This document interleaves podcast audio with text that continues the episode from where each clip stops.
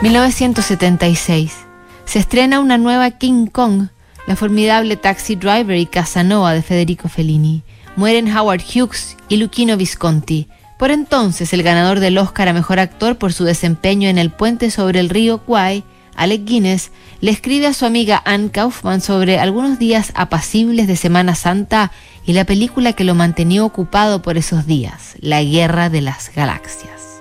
Lunes de Pascua del 76.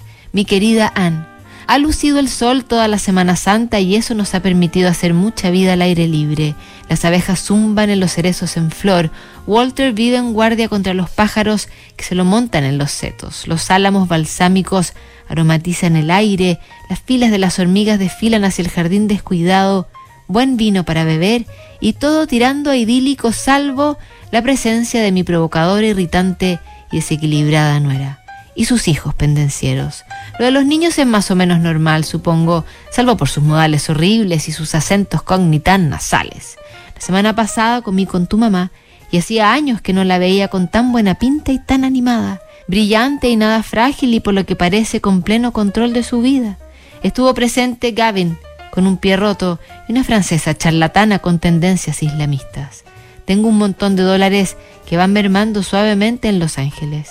Quédate con unos cuantos. Vete a saber qué te pediré la próxima vez. Probablemente papel higiénico. Martes. Ha amanecido otro día soleado. Hay carta de Nancy Green en el buzón.